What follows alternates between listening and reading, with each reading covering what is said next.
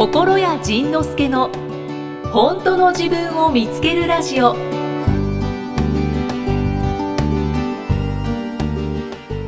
6月の24日までブータンに行ってたんですよね。はい。あというか6月の24日に帰ってきたんですけど朝になんか24日に、どのぐらい行かれてたんですか？10日間10泊11日ぐらいですかね。結構長い。うんどうでしたか？まあ、結論が出まして、はい。まあ、ブータンにまあ10 10日以上もねいてやっと結論が出たんですけどや何の結論かがすごい気になる。っぱりね人は日本に生まれると幸せだ。へえ。日本に生まれてそこで幸せを感じるのが最高だなと思いましただからブータン行かなくていいです。行かなくていいですというのは語弊があるんですけどその、えっと、ブータンえっとねだから人にはそれぞれの幸せがあって、ブータンでブータンというかそういうブータンのようなところで幸せを感じる人と、今のこの快適で便利な暮らしに幸せを感じる人と2種類いるんだということですよね。だから世界中が全部この都会だったらきっと息が詰まって死んでしまうだろうし、はいはい世界中が田舎ばっかりだったら、まあ、それはそれでまあ普通の姿なのかもしれないんですけど、一度この快適を知ってしまうとなかなか戻れないんですよね。だから今僕らはこの日本というとても素晴らしい場所に置かれてるんだからはい。この日本という場所に僕らが住んでる時点で実はもうシード権をもらってるんだと幸せになるためのもう大きなシード権をもらってて。はい。便利で快適で清潔でもうあと僕らはここで幸せにならずにどうするんだということなんですよね。で幸せになるためにはどうすればいいかって言ったらあ幸せだなと。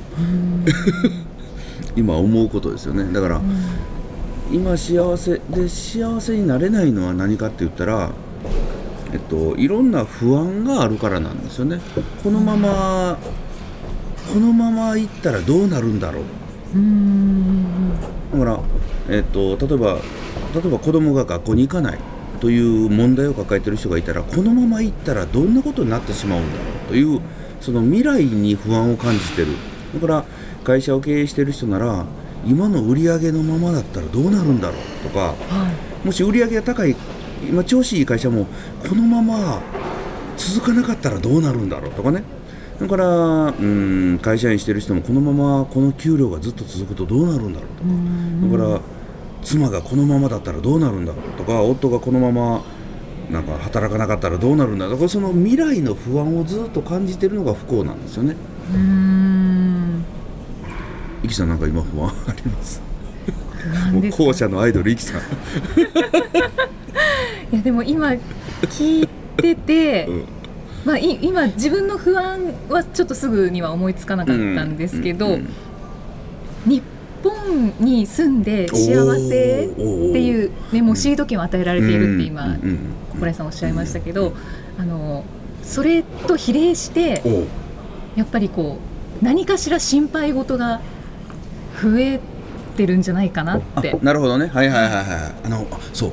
ぜ何かしら心配事増えるじゃないですか。これ全部、あの経済を発展させるためなんですよねその商売をする人の、えっと、上等手段としては人の不安を煽るといいんですよねうーんはい例えば「あなた髪の毛大丈夫ですか?」とかうーん「あなた爪の色大丈夫ですか?」とかだから「あなた爪の先が白くなってませんか?」こうこう そのなんていうのかな。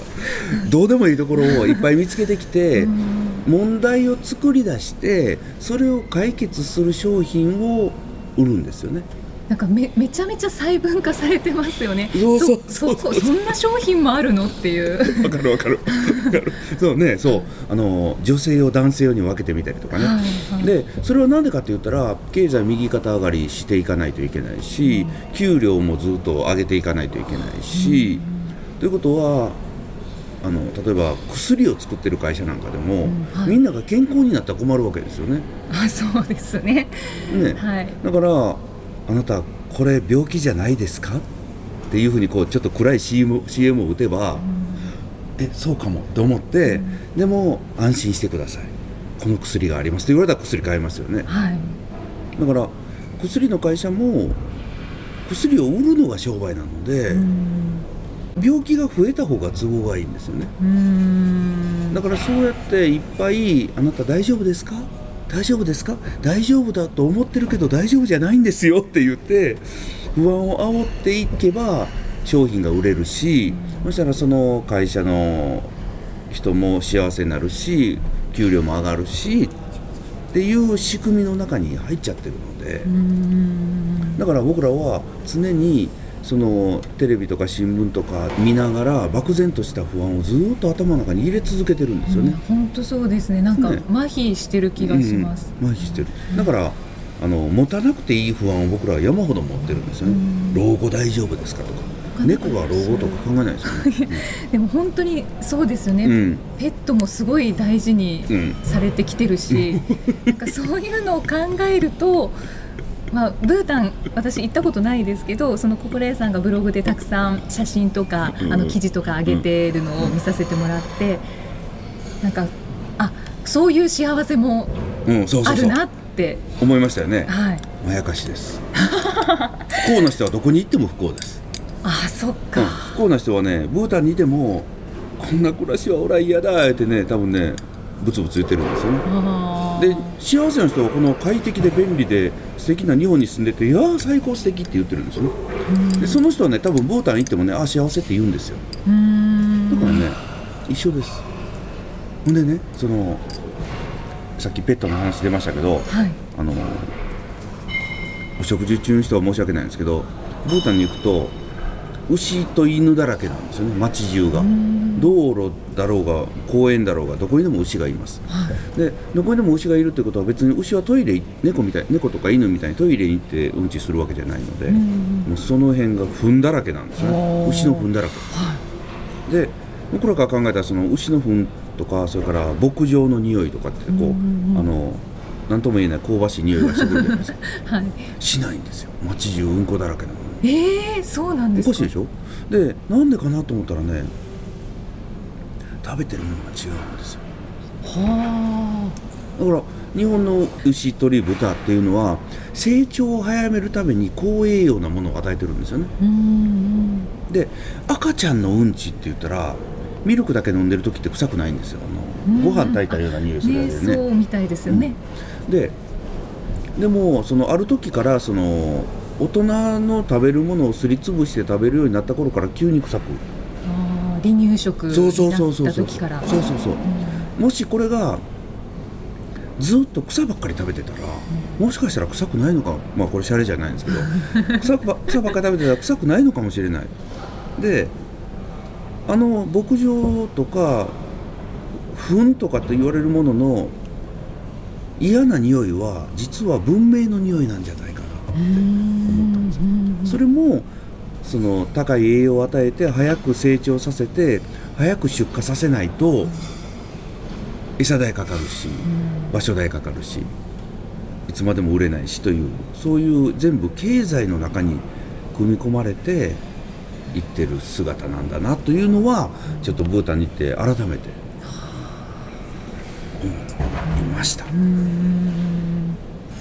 ですね。でもさっきうん。あのホラヤさんが言っていたどこに行ってもうん。幸せ今幸せじゃない人は どこに行っても幸せじゃないと、うんで逆に今幸せな人はどこに行っても幸せ。そうですよね。っていうのがなんかこう響くっていう人多いんじゃないですかね。でしょうね。そう思います。だから僕ら勘違いするんですよねこの会社辞めたら絶対幸せになるんだとか、まあ当然本当に会ってない人が会社辞めてものすごい幸せになることあるんですよね。うん。だから日本が会ってない人がブータンに行ってものすごい幸せになる人も多分いっぱいいると思うんですよね。はい。だからまあ試してみると一番いいと思うんですけどブータンと日本人結婚すること多いみたいなので。へえなんでなんだろえっとね、ブータンからうーんと旅行に行くと必ずねガイドとドライバーをつけないといけない。うんうんだから一人で勝手に国内うろうろできないんですよね。うんはい。そしたら、まあ、大きなお世話なんですけど一一人旅の女の子なんかがブータン来てたんですよ、はい。そしたらね何日間もずっとそのガイドさんと二人で暮らすわけですよね。まあ宿は違うんですけど。そうそうそう。うん恋が芽生えてもおかしくないですよね、うん、いいいいですね。いいですよね。なんかうん。素敵。そう。だからガイドさんと恋が芽生えるかドライバーさんと芽生えるかわからないんですけど、うんそういえば心得さん現地の人と行動してましたか？現地の人と行動現地の人のような人と行動してます もううちの奥さんがアジアにぴったりハマるんですよね あのななんですかねブータン衣装ウータン衣装とかを着てらっしゃいましたよね。うん、やけにあの人ハマるんですよね 何なんでしょうねすごい似合うと思って。いやほんでねブータンの人がねはい。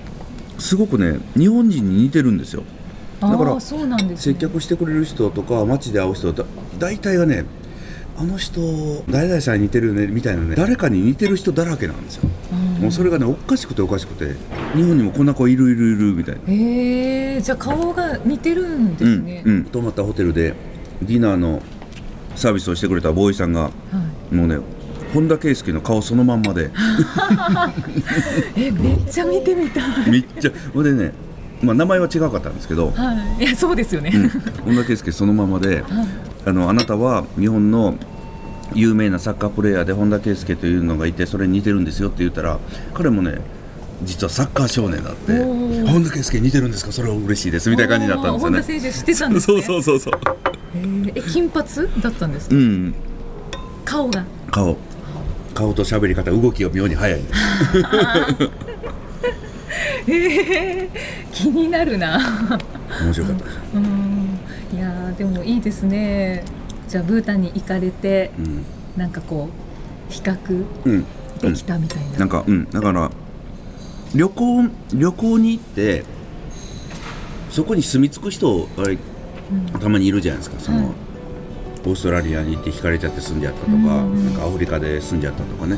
そういう人は別にして多くの人が旅行に行って帰ってきてああやっぱり日本がいいなって言うんですよね。うん。だから他の国行ってうん。で他人を見て最終的にああ自分でよかったんだなって思えたらそれが一番幸せなのかなと思うんですよね。本当ですね。次回はどんな気づきのお話が出てくるのかお楽しみに